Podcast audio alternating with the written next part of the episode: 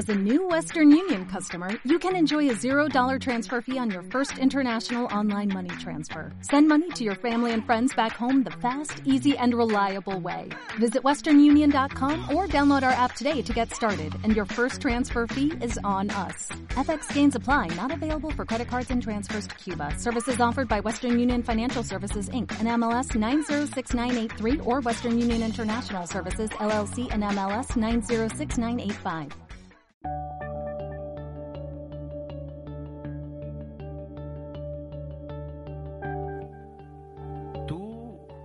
Grababas un podcast, ¿no? Sí, sí, sí. sí. Yo, yo hace unos años era un podcaster famoso, sí.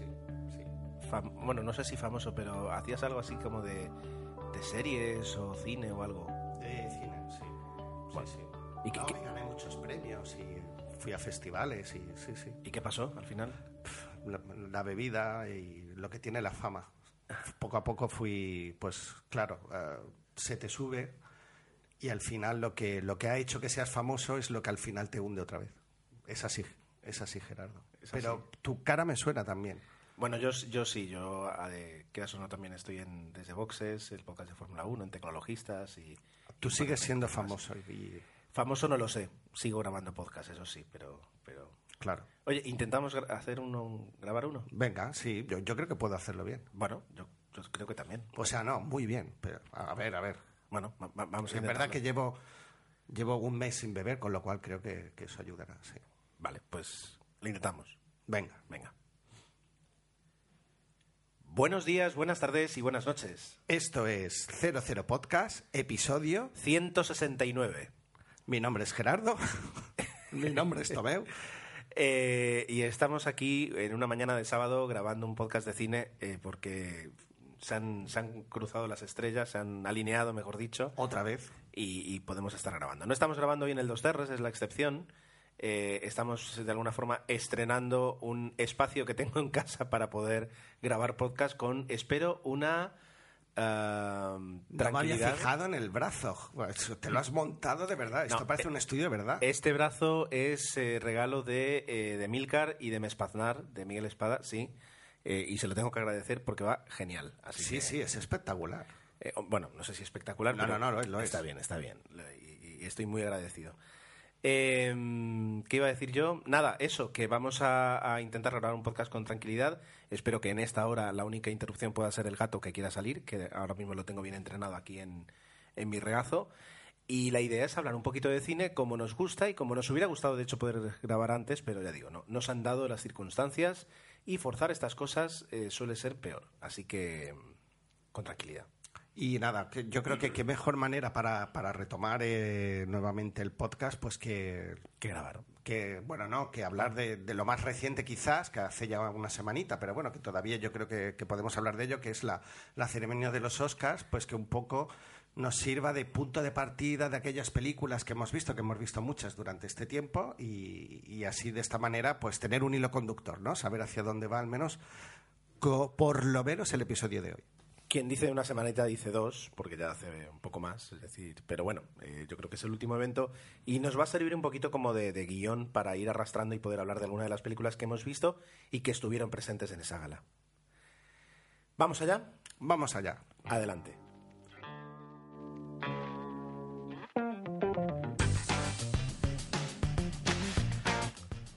Como ya es habitual en Gerardo, eh, él sí que vio al menos casi toda la gala, con lo cual creo que lo ideal es que tú empieces. Yo luego me he hecho eco, obviamente, de lo que salía en las noticias, etcétera. Pero bueno, ¿qué, qué te pareció? Hablemos primero en general, ¿no? Un poco sí, un poquito sobre, sí. sobre la gala. Eh, a ver, varias cosas por delante. La, la gala la vi hasta las cuatro y media de la mañana, porque este año no, no pude cogerme el día, el día siguiente libre. Y, y llegó un momento en que, además, justo mi hijo empezó a, a despertarse y dije, es el momento para irse a dormir, porque mañana va a ser criminal, y lo fue, pero bueno, mereció la pena. La gala, eh, pues muy estándar. Últimamente, yo creo que la academia en ese aspecto está, pues no voy a decir pecando. eh, Son galas muy parecidas en los últimos años, es decir, donde, donde hay poca novedad. Eh, antes de que llegaras lo pensaba un poquito, ¿no? Es decir, ha, ha- ha habido unos años de, de- de innovaciones técnicas que han permitido hacer cosas más espectaculares en la realización y en la producción de la gala de los Oscar, pero es verdad que desde hace algunos años eh, pues eh, hemos vuelto un poquito a, una gala tras otra de la, misma forma. Ah, con todo esto decir que estuvo en la línea en cuanto a calidad. La alfombra roja pues es un producto que ya tiene la, la IBC per- per- perfectamente cuadrado de todo lo que van a decir, etcétera, etcétera. Se hizo eco, perdón, que tengo que toser. Se hizo eco y me pareció interesante de un poquito la polémica que se levantó desde el año pasado con el tema de eh, esa, esa necesidad de preguntar constantemente por los vestidos, por las joyas, por eh, el look de alguna de las, de las participantes. Recuerdo muy bien, además, de todas formas, la, opinión que, que dio Susana el año pasado diciendo que eh, eh, las actrices muchas veces tienen contratos, contratos casi casi millonarios, entonces eh, estamos jugando aquí un doble juego, ¿no? Pero bueno, se hizo eco, sal- lanzó incluso un hashtag que era el, el Ask Her More, pregúntale más, eh, para que mm, se le hicieran preguntas más eh, propuestas por el público a través de Twitter, pues más mm, relacionadas con su trabajo. Alfombra, alfombra roja fuera, lo que fue la gala bastante estándar, no tuvo el punto que tuvo el año pasado, que Ellen DeGeneres lo, lo quien dice Ellen DeGeneres dicen los guionistas, ¿no? Pues le, su- le supieron dar esos momentos, que el famoso momento selfie, etcétera, etcétera. Eh, Tomeo se pregunta por qué tengo un dedo aquí encima de la mesa de mezclas. Fíjate la diferencia. Tengo que poner una toma tierra. ¿Ves? Por eso es el, el Bueno, ruidito. bueno. es un pequeño ruido, pero que me puede Yo, yo no lo he percibido casi. Bueno, la cuestión, entonces, la gala en ese aspecto fue bastante regular, no en cuanto a calidad, sino en cuanto a, trascendencia, ¿no? Es decir, Neil Patrick Harris lo hizo muy bien. Es, es un artista, es un, es un artista además de musical. El musical del inicio estuvo muy bien. eh, a mí me gustó mucho el número. Y durante el resto, pues para los que estamos acostumbrados al tipo de humor o al tipo de actuación que hace Neil Patrick Harris, pues eh, te gusta. Mm, sí es verdad que a lo mejor no tuvo ese esa, esa chispa que, que sí tiene Ellen DeGeneres en ese aspecto. Yo, a lo mejor me riño ahora Gerardo, voy a meter la cuña de los Goya aquí, pe- me viene al pelo, porque sí que, eh, viendo lo que dices, lo que luego se ha leído, que también has, creo que ha perdido un 15% de cuota de pantalla la- lo que es la gala en sí, eh, con ¿La de los respecto Oscar? a otros años, de los Oscar. Ah. Eh, la presentación de los Goya eh, también estaba protagonizada en este caso por un humorista español, que al- nuevo como Sí. actor, podemos decir. Sí.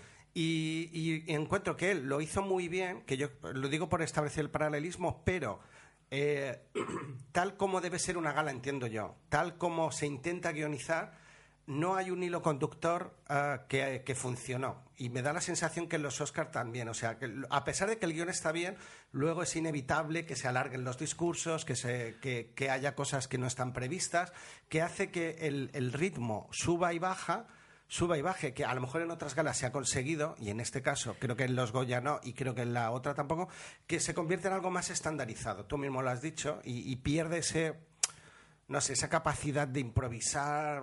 Me da la sensación de que está muy encorsetado todo, y vi encorsetado al de, al de los Goya, y creo que en los Oscars ocurrió más o A menos ver, lo mismo. tú sabes un poquito la opinión que yo tengo de lo que es la gala de los Goya con respecto a la gala de los Oscar.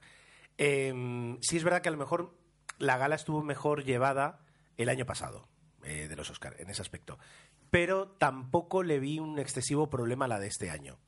¿Vale? El problema de lo que vi, que vi un rato de la gala de los Goya, el problema mayúsculo que para mí tiene la gala, es decir, el presentador es un humorista, guionistas, Que conste que no lo hizo mal, pero... no, no, no, yo lo que vi no.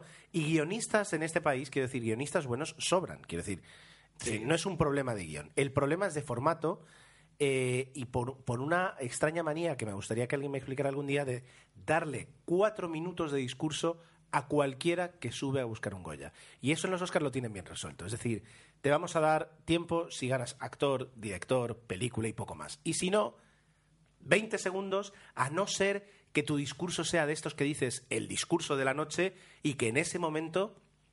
eh, como el de Antonio Banderas, que a mí se me hizo eterno, que todo el mundo alabó, pero me pareció un- incluso pretencioso, la verdad. Yo, yo, es decir, reconozco que los, en los Oscars lo hacen muy bien. Es decir, vas a subir a por vestuario y te dan 20 segundos. O sea, macho, no, no, no, n- la audiencia no está por Sé que es tu gran momento, pero la audiencia no está por ti. Entonces te dan el tiempo necesario para que digas hola, gracias y te vas. Es que cuando te dan un premio de vestuario y ves que suben cinco personas al escenario y, hablan las cinco. y hablan las cinco durante Dices, dos no. minutos, eh, se eterniza. Y, y yo creo que ese es el problema. Pero bueno, volviendo a los Oscars y sin querer hacer comparaciones, eh, la gala en sí eh, estuvo bien, eh, fue, fue interesante. O sea, bien. No, momentos, como tú dices, momentos alcios al- eh, y momentos más bajos, eh, pero no, no hay más, no hay más. Bueno, en este caso, en la- los premios. a la- perdón, que parece que estoy tonto. En ocho, había ocho películas candidatas, otros años había habido incluso diez, nueve. Y, bueno, lo que te comentaba antes, a raíz un poco de la audiencia y tal, porque el motivo de que hubiera tantas era pues el poder rescatar aquellas películas que a lo mejor pasan desapercibidas, pues ahora la- los Oscars se plantean otra vez volver a cinco, debido un poco pues que es verdad que al final es complicado Hombre, el, que haya tanto reparto, pero bueno, yo no lo veía mal que hubiera ese premio al menos a la nominación a aquellas 10 películas. Yo, eh, perdón por la tos, pero es que no se me va ahora. Voy a tener que parar a, a por un vaso de agua. Eh, yo sobre, sobre ese tema, a ver, tiene un punto positivo y un punto negativo. El positivo es la capacidad que tienes durante toda la gala de ir mostrando esos trocitos de película, de que salga alguien, haga una pequeña reflexión sobre, sobre la película y te la presenten. Eso me gusta mucho. Es verdad que el hecho de tener ocho nominadas, en el momento en el que tú dices la película está nominada a mejor eh, al, al Oscar a mejor película, la audiencia mejora. ¿Vale? Eh, el punto negativo, que muchas veces dices, vale, son ocho. De las ocho, ¿cuántas realmente pueden ganar? Es decir, creo que casi casi eh, para los que nos gusta el cine, tenemos dos categorías. Tenemos la categoría de se merece estar nominada, ¿vale? Muy bien, ha llegado el balcón. Ahora, esta realmente sí puede.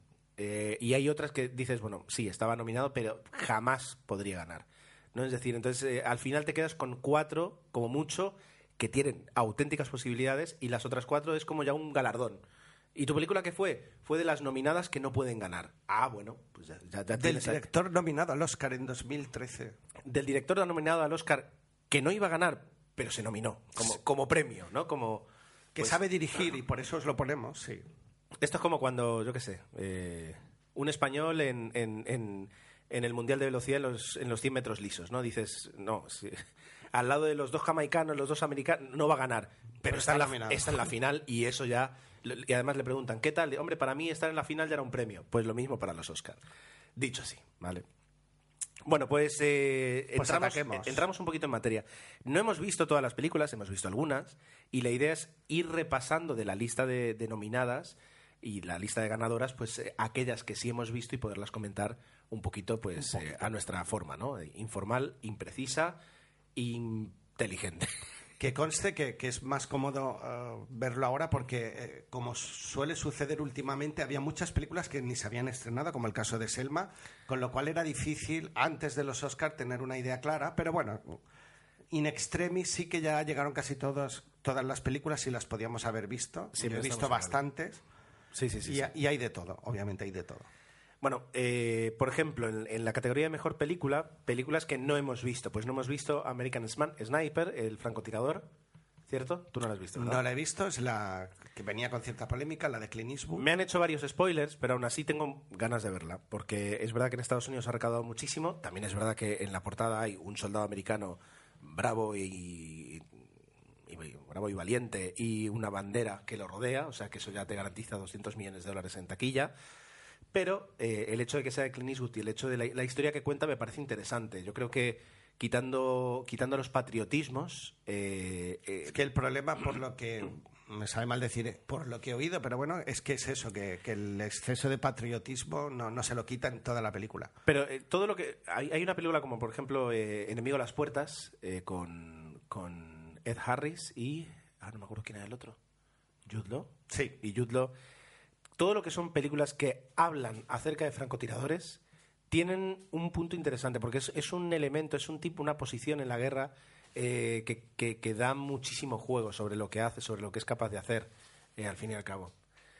Em, continuamos. Eh, Selma, tampoco la hemos visto. No, esta desde luego no, se ha estrenado hace poquito además. Debo decir que fue uno de los momentos más... eh, el ruido que escucháis es un gato intentando entrar en una bolsa de plástico. Eh, disculpad esto. Eh, en próximos podcasts no De está. todas maneras, yo después de ver 12 años de esclavitud dije, me doy cinco años para volver a ver una película sobre el racismo. Y por eso Selma, a lo mejor, mucha gente como yo ha decidido no verla. Selma, a ver... Sin eh, saber mucho más.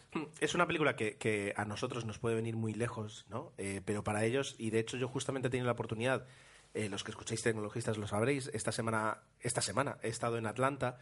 Eh, Atlanta es el sur de Estados Unidos, el estado de Georgia, y está, es- de hecho, el, distrito de Montgomery está allí. Quiero decir, hay muchísima historia y, de hecho ahora se han iniciado, porque se cumplen 50 años de la muerte de Martin Luther, King, eh, se han iniciado tours en la ciudad que, que, mm, visitan la historia y todos los sitios donde él estuvo, donde dio, donde servía en la parroquia, etcétera, etcétera. Entonces, eh, para, para los americanos tiene muchísimo, muchísimo valor y es verdad que en el momento en el que se cantó la canción, porque estaba nominada al Oscar, eh, provocó, provocó que todo el mundo se pusiera de pie y, y actores eh, con lágrima en vivo por todo lo que significa.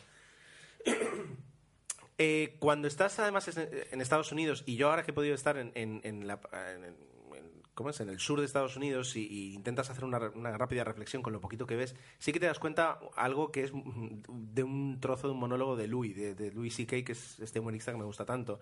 Y es en, en los años, eh, o sea, básicamente después de, de cientos de años de esclavitud, eh, llegó un momento que le dijeron, bueno, ya está, eh, ya no sois esclavos. Ahora, os vamos a discriminar todo lo que podamos. Y en los años 60 les dicen, muy bien, ya tenéis los mismos derechos que nosotros. Ahora, esta situación de mierda en la que os encontráis, porque desde que dejasteis de ser esclavos os tenemos aquí, esto se queda así. Entonces, justamente está relacionado con, con- con las matanzas policiales. eh, y ahora voy a hablar un momentito de, de actualidad. Era noticias que además cada vez que encendía la tele en- en el hotel solo se hablaba de eso este chico que mataron, un- uno de estos chicos que mataron en Estados Unidos, en Ferguson, en, en- Sí. en Missouri, eh, que le decía, no, no, no disparéis, no disparéis, no disparéis, pum, le dispararon al final. Y que el policía fue absuelto. El Departamento de Justicia ha hecho un informe. Bueno, pues en ese sitio, eh, eh, eh, la gente estaba escandalizada por eso. En ese sitio, en Ferguson, hay un 68% de población afroamericana. Bueno, las, las paradas de tráfico que hacen, o sea, cuando te para la policía por tráfico, el 85% son afroamericanos a los que paran. Y a los que citan judicialmente es un 93%. Eh, entonces es, es una clara discriminación. Y eso es lo que te hace ver que en Estados Unidos el problema racial sigue. Por eso una película así tiene tanto sentido.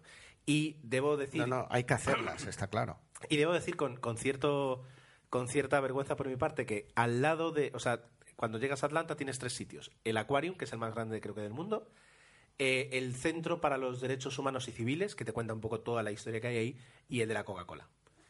Y yo fui el de la Coca-Cola.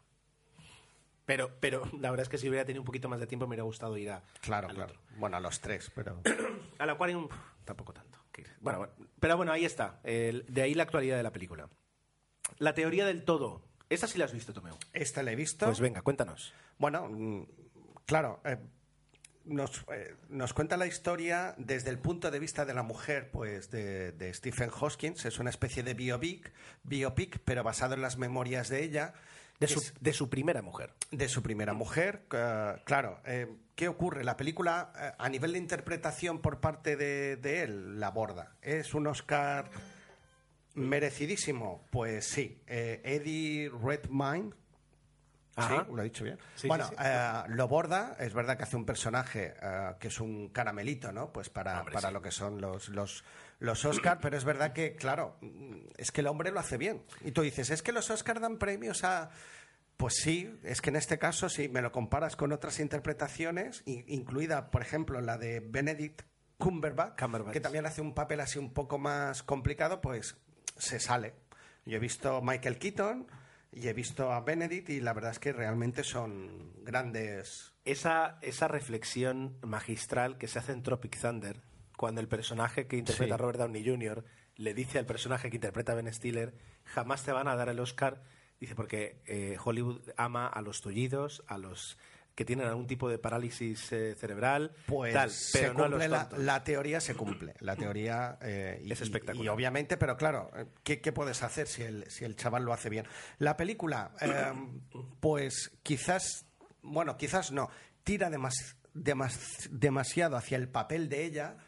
Ah, en el sentido de que como madre coraje, ¿no? Un poco ella asume el rol de que, o da a entender que gracias a ella, pues Stephen Hawking existe. Y si es, ver- si es verdad lo que en la película se cuenta hasta cierto punto, bueno, hasta cierto o bastante razón tiene ella. Pero igualmente, claro, ¿por qué la titulas la teoría del todo cuando realmente no hay nada de teoría sobre lo que él hace? Pasa a un segundo plano y a mí eso personalmente me molestó.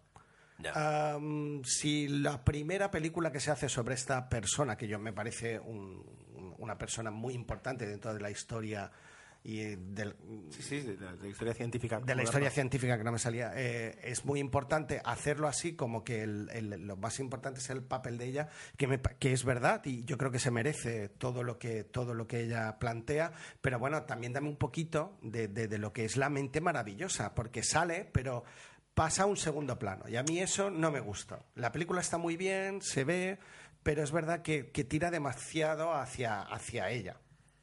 A ver, eh, la tengo que ver. Yo Pero- hubiera buscado un equilibrio. Yo la tengo que ver, pero no, lo- no, no, no quiero dejar de lado el papel de ella porque me parece muy importante, obviamente, pero darle un poquito más de cancha a, a él, a pesar de que él está omnipresente en la película, pero más como el marido que, está sufriendo una enfermedad. Bueno, eso, eso sí que. Es verdad que si es así, pues habría que darle un poquito más de peso a él. Eh, eso me pasó además hace poco, ahora no recuerdo, con, con una película que ahora comentaré.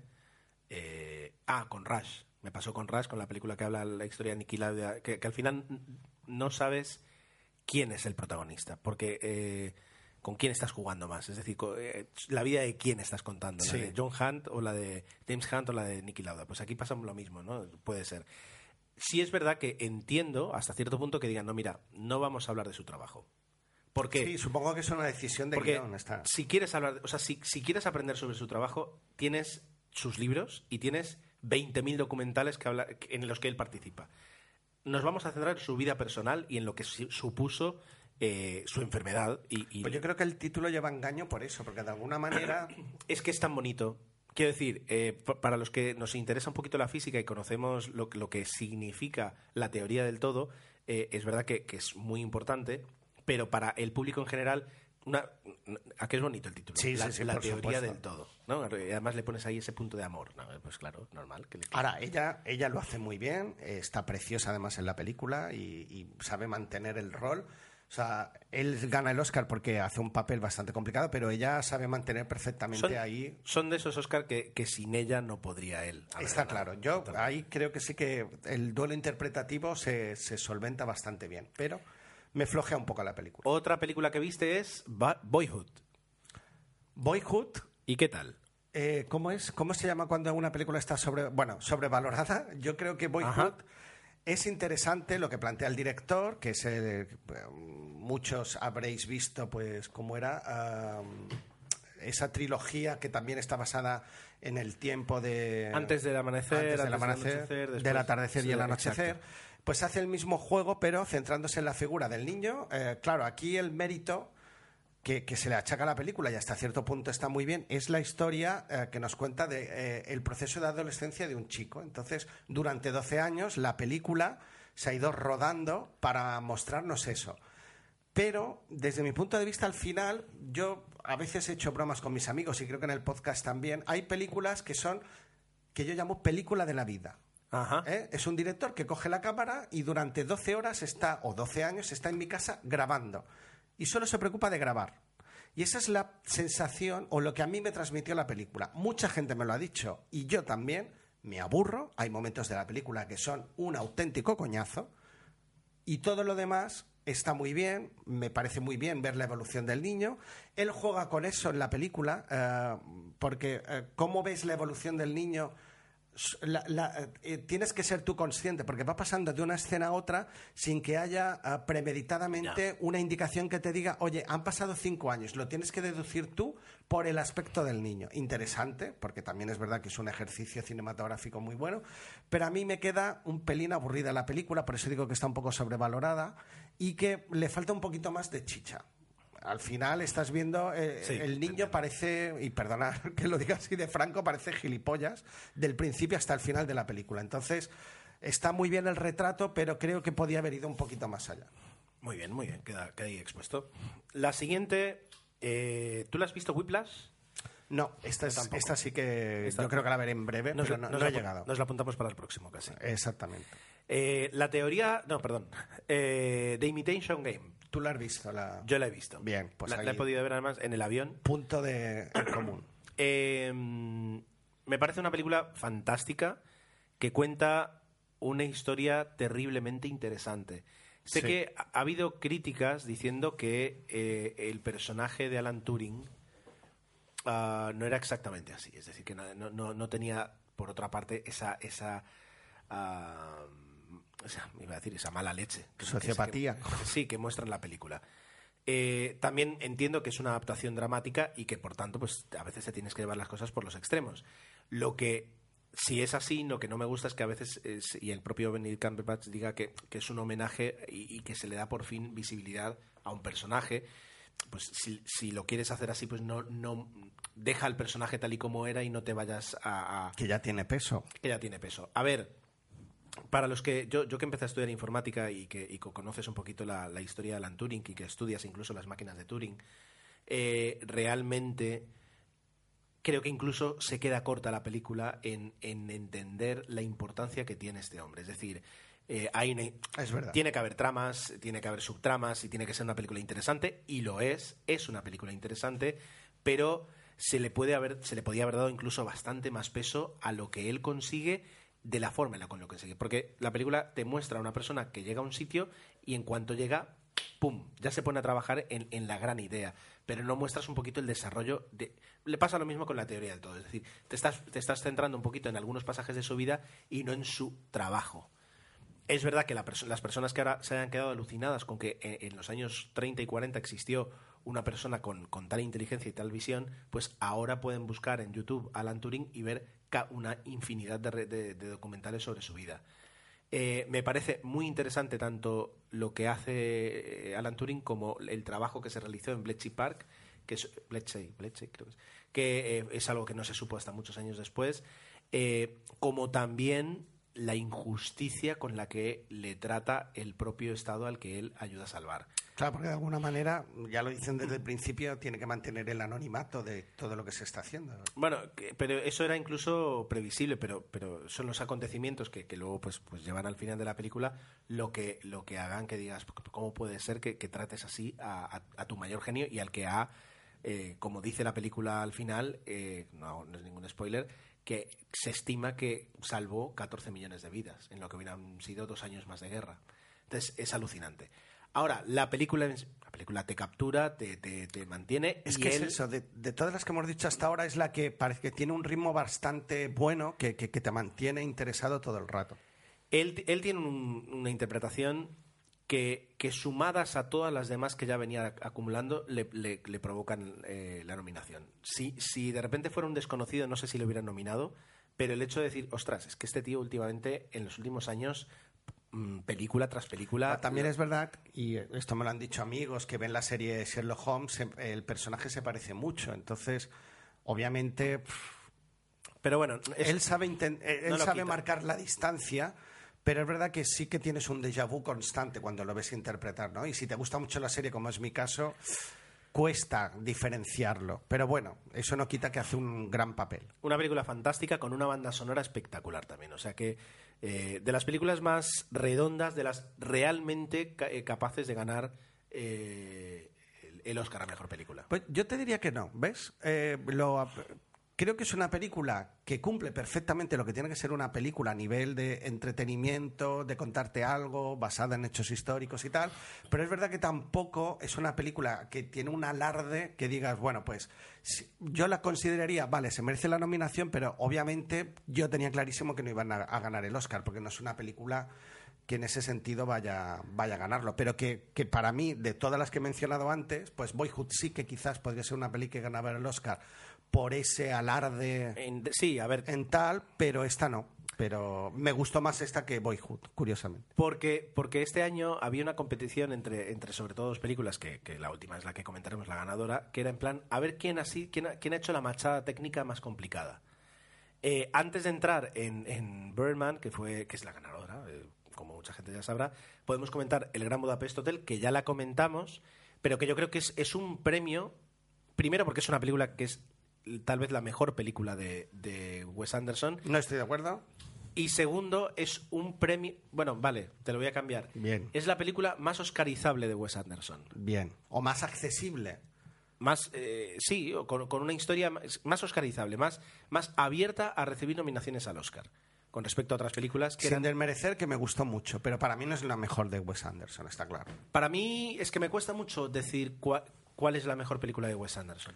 Pues yo los yo me mojaría o con Life Aquati o con los Tenenbaums. Los tenemos, sus primeras. Bueno, Eh, la, la cuestión es que es una película que ya, ya comentamos, que no vamos a, a volver a comentar, pero que me parece excelente que haya llegado hasta ese punto. Yo me alegro, yo me alegro. Es decir, porque eh, hasta ahora las películas de Wes Anderson pues, pe- siempre pecaban un poquito como de gafapastismo, es decir, eh, tenían una, un reconocimiento menor entre los que nos gusta el cine de Wes Anderson. Pero ahora llega hasta aquí y, y ahora te muestra una historia que sin dejar de ser él es, Correcto. como tú dices, más accesible. Eh, y la película sigue siendo espectacular y tiene unas actuaciones muy buenas. Es con decir, un Ralph Fiennes- de envidia, vamos. Ralph Fiennes, si no está de Oscar, está muy cerca de estar de Oscar. O sea que, que me alegro muchísimo por él. Y por último, nos llega la ganadora que es Birdman o, ¿cómo es? La inesperada virtud de la ignorancia. Que, ya digo, es una machada técnica. Tú tardas 12 años en hacer una película con los mismos actores. Yo eh, voy a rodar toda una película encadenando eh, plano secuencia. Y, Sí. a ver, no solo eso, no solo eso. Birdman tiene una historia buena, eh, Actores un buenos. guion, un guion que tiene que ser muy especial para poder funcionar con una película rodada así, porque, ojo, es decir, no, no puedes usar un guion habitual. Lo que tú dices, actores con unas interpretaci- interpretaciones espectaculares y personajes que dan muchísimo juego. Sí, sí, aquí yo creo que, que- que, bueno, se, se han conjugado una serie de elementos que han funcionado, que podía haber sido un fiasco total, que es verdad que no ha gustado a todo el mundo la película, porque algunos la consideran, pues, también ah, excesivamente aburrida en el sentido, bueno, aburrida, el, eh, ese abuso excesivo del plano secuencia puede... eh, puede, al- por un lado sí que puede dar ritmo, pero por otro lado puede quitarlo, porque hay planos vacíos de pasillos, hay momentos en que dices, bueno, mm, La que película... a mí eso me encantó, o sea, creo que en este caso a mí me funciona perfectamente lo que él quería hacer y... La y película es difícil de ver. ¿Por qué? Porque al menos me pasó a mí y yo que la, yo que la vi, yo que la vi en versión original, porque te cansa mucho. Porque eh, el hecho además de que siempre sea prácticamente una cámara subjetiva, no, es una cámara subjetiva, cansa hasta, hasta la vista, es decir, el que te tengan casi casi dos horas en constante movimiento la cámara y, y, eh, en constante acción. Eso cansa. Eh, y es una película pues fíjate, bastante inaccesible. Es decir, al, al principio, de hecho, me, me- me resultó casi casi. mm, Me, me, recha- me dieron, me dio rechazo. Es decir, porque no entiendo. Es verdad que al principio a mí también me resulta incómoda. ¿Qué, qué- o sea, no entiendes cuál es su persona. O sea, que, eh, dicho de forma mm, burda, ¿no? De, de qué palo va él. Es decir, ¿qué, qué- exactamente qué le pasa. Es decir, sí, he visto lo del tráiler. Pero en el tráiler, nuevamente, me estás engañando y me estás contando. En el tráiler, si, si ves el tráiler, es la, la historia de un tío que. Que hacía de superhéroe. Que hacía de superhéroe, que ahora está olvidado, que está deprimido y que de repente decide rebelarse y volver a ser un poco el que fue. Eso es lo que te cuenta el tráiler. Y la película no tiene nada que ver. La película te cuenta una historia mucho más cruda, mucho más real y menos fantástica, menos de superhéroe y más de, de, de un, de, un- de lo que... Yo creo que ha habido gente que ha ido pensando que iba a haber ese Exacto. elemento fantástico. Exacto. Entonces, eh, eso, es- eso engaña. Y hace que al principio no entiendas la película. Cuando luego entiendes la película y sabes lo que ha ocurrido, entonces eh, merece la pena. Eso es un camión de juguete que pasa por el pasillo. Qué interesante. Eh, actuaciones, es verdad, Michael Caine está de Oscar. Ma- eh, perdón, sí, perdón, Michael, sí, Michael Keaton, eh, Michael Caine es eh, Alfred. Alfred. Michael, Michael Keaton está de Oscar y- Sí, sí. y provocó mucha tristeza en mucha gente el que no se lo dieran porque realmente es Michael Keaton, quiero decir. Eh, es un, es, un persona, es un actor muy querido a pesar de que no es que haya sido un- una, un- una No, estrella de yo cine. creo que estaba de bajón ahora y esto le ha supuesto un, un re- Yo creo que va a volver. No creo que va a Está volver. claro. Pero bueno, es decir, Michael Keaton está fantástico. pero luego todos los demás. es que además Watts- es como que eh, hay una catarsis, se cuenta la, la misma historia.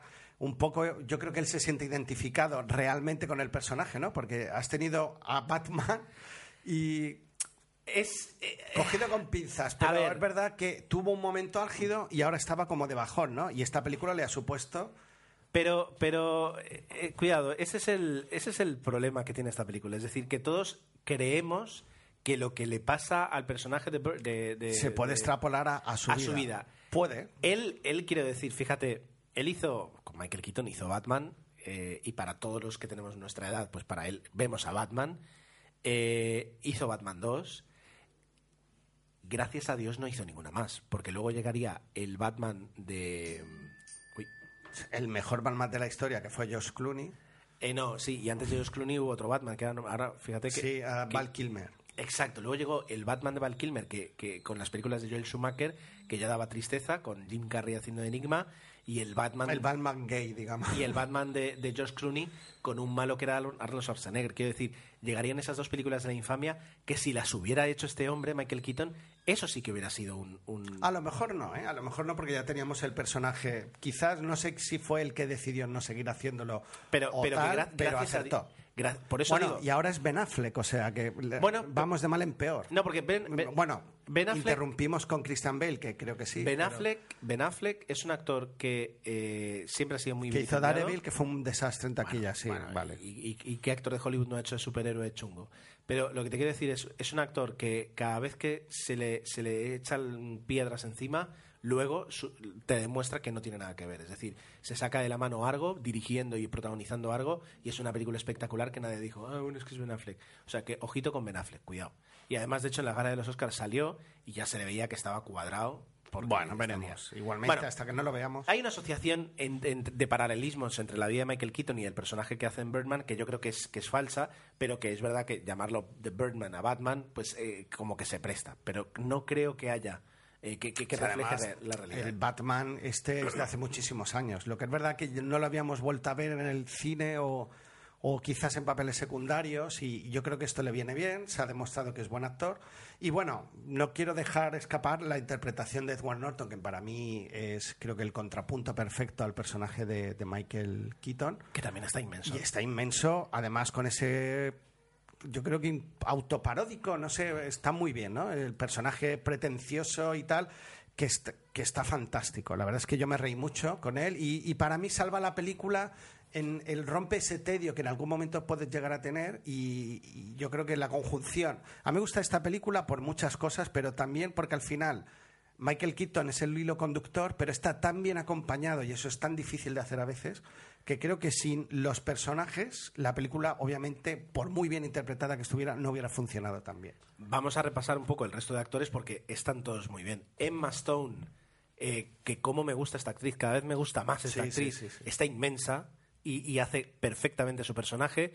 Zach Galifianakis, Galifia- Galifianakis eh, le vemos por fin en un papel Un poco eh, más serio. un poco más serio y lo, lo borda también y luego las dos chicas Naomi Watts y Andrea Riseborough eh, hacen también cumplen su parte de forma espectacular sobre todo o sea a mí me encantó el personaje de Naomi Watts pero los dos son son me parece eh, excelentes o sea no hay interpretación mala no hay papel No, no, no, en este caso no. Eh, porque tampoco hay personaje malo porque ya digo el guion vale mucho la pena en ese aspecto Y bueno, el alarde técnico para, bueno, no sé si lo hemos llegado a decir, era, bueno, sí, que es ese falso, falso plano secuencia que todo el mundo habla y que realmente lo es. Te das cuenta que es falso porque obviamente ya lo veréis cuando veáis la película, se entiende perfectamente.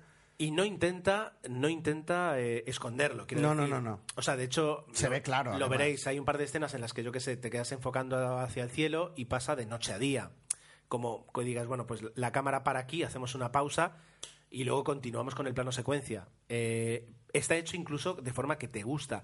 Es el cómo, el cómo hace el falso plano Y además sí que es verdad que eh, hay planos secuencias reales de 10, 11 minutos, que eso pues tiene su complicación. Los propios actores lo decían, digo, es que nos teníamos que aprender mogollón de texto.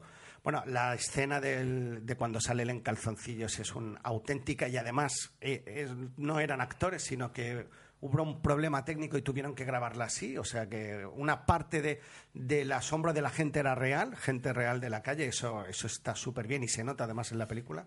O sea que yo creo que la recomendaría bastante.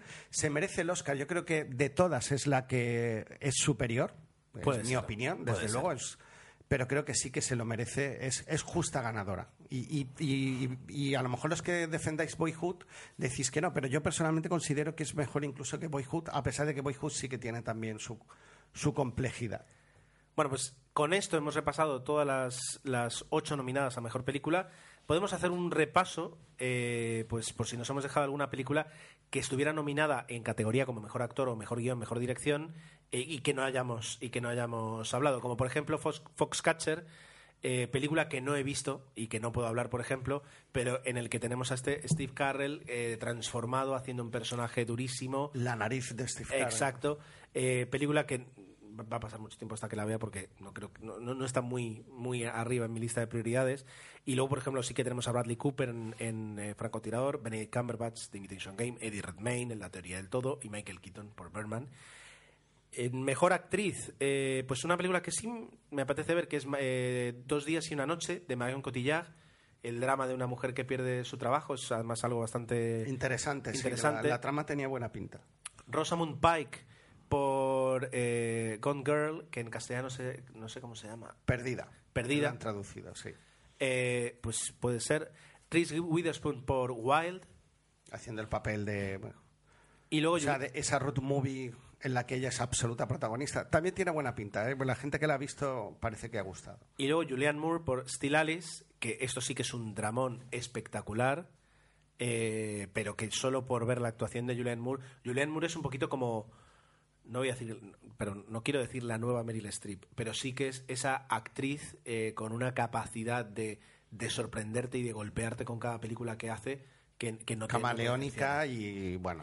todo- no, Meryl Streep es camaleónica. Eh, Julianne Moore, ahí donde la ves dices, es Julianne Moore. Pero es Julianne Moore haciendo un buen papel tras otro, ¿sabes? Es decir, Es que ves que se deja la piel en el personaje. Es- es- sabe Exacto. hacer el drama. Yo creo que en, en drama no hay nadie que la gane y, y sabe, sabe hacerlo muy exacto. bien. Luego tenemos también en, en actor, en... Bueno, creo que te habías dejado Felicity Jones por la teoría Ah, del exacto, todo, correcto. que obviamente eh, no creo lo que ganó, está muy bien. pero ¿eh? estaba muy bien. Luego, eh, en actor de reparto tenemos a Mark Ruffalo, o Ruffalo, mejor dicho, por Foxcatcher, a J.K. Simons, que fue el ganador por Whiplash, que es esa película que tenemos pendiente de ver, Edward Norton por Birdman, Ethan Hawke por Boyhood, y luego aquí tenemos a Robert Duvall por una película que sí viste, que es eh, The Judge, el juez. El juez y realmente es merecido, hace un personaje bastante complicado. eh, es convencional, ¿no? Porque es esa relación padre-hijo que nunca ha ido bien, pero es verdad que eh, evoluciona muy bien la película hacia lo que son los dos personajes y sí que es verdad que un actor como Robert Duvall se merece una nominación cada año, porque Pues sí. son actores que, por mal que lo hagan, lo hacen muy bien. Bueno, y ahí pues aprovecho ese mismo comentario para aplicarlo a algo que yo creo que tendría que tener su propio Oscar en su propia categoría, que es Meryl Streep, que vuelve a estar nominada, creo que por decimonovena vez en su carrera. Yo creo que al final harán el premio Meryl Streep. Eh, exacto, el premio Eh, Meryl Streep. O sea, ya no hay actor secundario, tal, premio Meryl Streep y... Como decían, dice, tan buena no será porque es la actriz que ha perdido más Oscars en su vida. Eh, por Into the Woods, que es una película musical que a mí me apetece ver, esta seguramente A mí no. en familia. Emma Stone por Berman, muy bien nominada. Kira Knightley por The Imitation Game, que es una interpretación que Kira Knightley mm, ahí no me, no me parece que sea necesario nominarla a un Oscar. No, no, mira que no es mala actriz y ha hecho películas muy interesantes, pero esta en concreto Yo me quedo con la Keira de Begin Again, que para mí es una de las mejores pelis del año pasado. Eh, por ejemplo, eh, y además, a ver, es verdad que es un papel muy sen- es sencillo ese papel, Sí, sí, decir, sí, eh, pero, pero ya digo, en, en esta película no veo ahí un esfuerzo interpretativo, a lo mejor soy yo, pero no lo veo. Luego teníamos a Laura Dern, Laura Dern por Wild, película que no hemos visto, no podemos comparar. Patricia Arquette por Boyhood. Eh. Tampoco. Tampoco. Es que veo que hace un personaje, sí, que evoluciona. O sea, de, de hecho es la película en la que menos evoluciona. Bueno, no. Es que no sé cómo decirlo. Es verdad que, que, es una interpretación, es lo que yo digo, un tío que ha cogido una cámara durante 12 años y se ha puesto a grabar. Lo que pasa es que lo que tiene un poquito de mérito es durante 12 años que te venga un, dos semanas o una semana cada Sí, año sí, sí. y te digan, hey, eh, vuelve a meterte en el papel de, ¿sabes? Desde el Es, año... dif- es verdad, y hacerlo pum, creíble. pum, y durante verdad. 12 años conseguir que cuando veas la película digas, no, esta es Patricia Arquette haciendo de una mujer diferente cada año. Y que consiga recuperar Sí, y evolucionar, porque es decir, no puedes decir, bueno, ya está, tiene, tiene, este es el, bueno, que este es el Que papel. además has evolucionado porque incluso tu aspecto físico ha Claro, cambiado, claro. estás más delgada, más gorda, más no sé qué, o sea que es Sí, complicado. sí, sí, por eso, por eso. Bueno, eh, vamos con los últimos, Venga. como serían mejor director. Aquí teníamos a Bo- Boyhood, Foxcatcher, El Gran Motel Budapest, The Invitation Game. O sea que aquí no, no tenemos ninguna, ninguna novedad. Y luego lo que sí me gustaría ir es al menos a, que no sé por qué lo tienen aquí, a banda sonora. Eh, ganó, Ale- ah, no, pues mira, ganó Alexandre Desplat, pero por el Gran Budapest Hotel, aunque también estaba nominado por The Imitation Game. Las dos son espectaculares como banda sonora. Y por fin se le da un Oscar a Alexandre Desplat, que lleva pues 10 años haciendo excelentes bandas sonoras. Eh, Hans Zimmer, por supuesto, estaba nominado por Interstellar, que me parece una banda sonora espectacular, Sí, sí, muy sí. bien adaptada a la película. Eh, Gary Jason por Mr. Ta- Mr. Turner y luego eh, Johan Johansson por La Teoría del Todo, que es una banda sonora que me han recomendado y que cuando vea la película me fijaré mucho. Ya, eh, no lo hemos comentado en Birman. Yo como no entiendo tanto de música, no sé si es injusto o no que no esté nominada, pero sí que la banda sonora en la película eh, tiene, tiene bastante protagonismo, tanto incluso que, que se hace visible en la película, la- lo que es la banda Sí. sonora. Y eso es curioso, Sí. Molesta, Molesta. molesta, pero yo creo que está, está premeditado, sí, evidentemente. sí, sí, sí, Entonces creo que eso es importante. O sea, él no solo has jugado con el montaje, no solo con los actores, sino que la banda sonora la has hecho partícipe en la historia Eso es verdad. y eso creo que era digno de destacar. Eso es verdad. Bueno, pues por último, vamos a mejor guion. Tenemos un guion adaptado eh, nominados América, eh, perdón, El francotirador, eh, Inherent, Inherent Vice, que es el, eh, el guion de Paul Thomas Anderson de esta película que debo reconocer que Puro vicio está traducida. en Ah, vale, español. puro vicio. La teoría del todo y Whiplash. El ganador fue The Imitation Game, que yo creo que se llevó además el premio al mejor discurso de la noche. Eh, salió este chico, un chico además joven, te diría que mm, menos de 30 años seguro, No lo vi. Eh, a recoger el premio diciendo que eh, lo que era una lástima era que él estuviera recogiendo un premio cuando Alan Turing jamás en su vida se llevó el reconocimiento que merecía Sí, señor. y que cuando él te- tenía 16 años, cuando él tuvo 16 años se intentó suicidar porque se sentía diferente y se, sentó, se sentía que no encajaba en nada. Dice, y 10 años después, por eso creo que tiene 26 o algo así, dice, y 10 años después estoy aquí recogiendo un Oscar. Dice, y lo que le quiere, o sea, eh, admitió abiertamente que, que- que- era homosexual. Entonces dijo, y lo que quiero decir a, a- a todos los que me estáis viendo y que os sintáis raros y que no encajáis, es que sigáis siendo así y que de, de esa forma, dentro de unos años, alguien suba aquí, recoja mi testigo y le diga a la siguiente generación que, que- que siga siendo rara y que siga siendo... Ole, joder, pues Entonces, brillante. fue un discurso brillante de, de reivindicación, es decir, eh, de reivindicación del derecho a ser como uno quiere y que no sea ni juzgado ni, ni perseguido. O sea, entonces, me pareció eh, un discurso además sin, sin el dramatismo que, que podría tener, o sea, perfecto. Me encantó y para mí se lleva el premio al mejor discurso de la noche.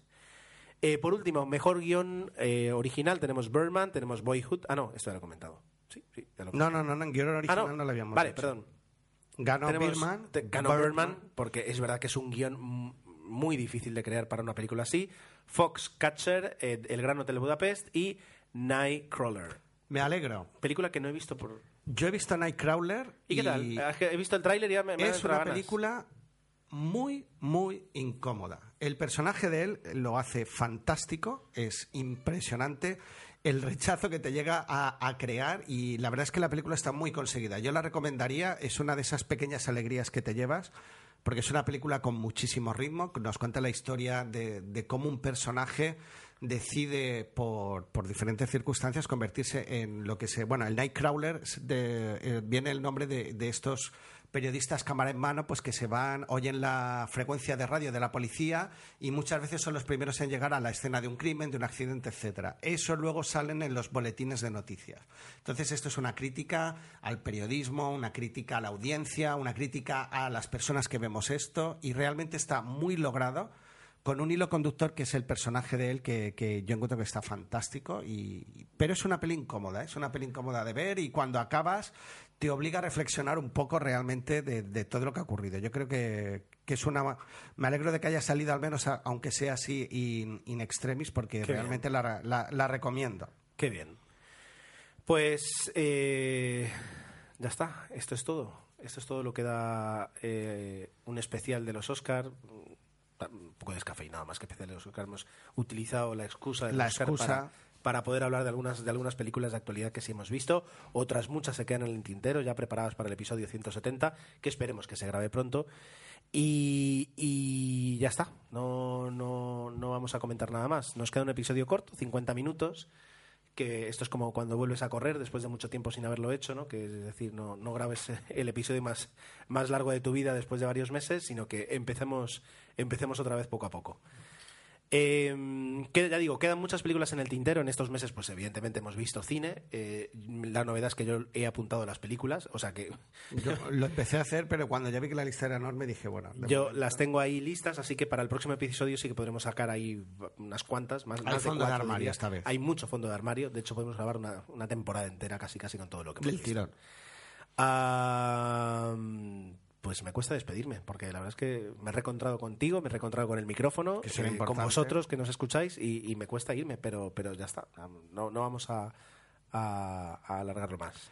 Bueno, darnos un voto de confianza eh, y comentar, decirnos vuestras valoraciones. Queremos seguir, pero eh, yo, Gerardo, necesito también saber pues que detrás de todo esto que estamos haciendo, diciendo, pues tenemos gente que nos escucha y, bueno, decírnoslo, dar un toque, decir, oye, que sí, que estamos aquí, eh, opinamos esto y que nos gustaría que siguierais, etcétera, etcétera, porque ahora mismo creo que nos, nos vendría muy bien, ¿no? Ese refuerzo por vuestra parte, os lo pedimos y, si podéis hacerlo, pues os lo agradeceremos muchísimo.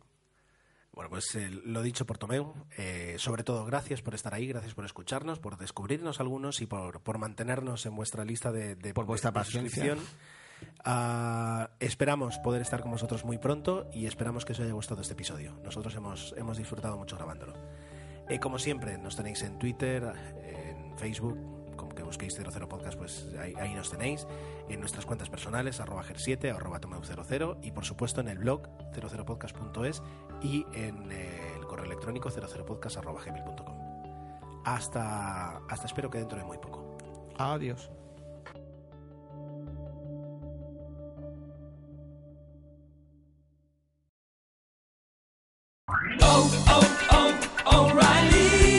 ¿Necesitas ayuda? En O'Reilly Auto Parts te ayudamos. ¿Necesitas algún consejo? Te aconsejamos. Nuestros profesionales en autopartes están siempre disponibles para ayudarte a encontrar lo que necesites. Excelente servicio al cliente es solo una de las ventajas que ofrece O'Reilly Auto Parts. Los profesionales en autopartes. Oh, oh, oh,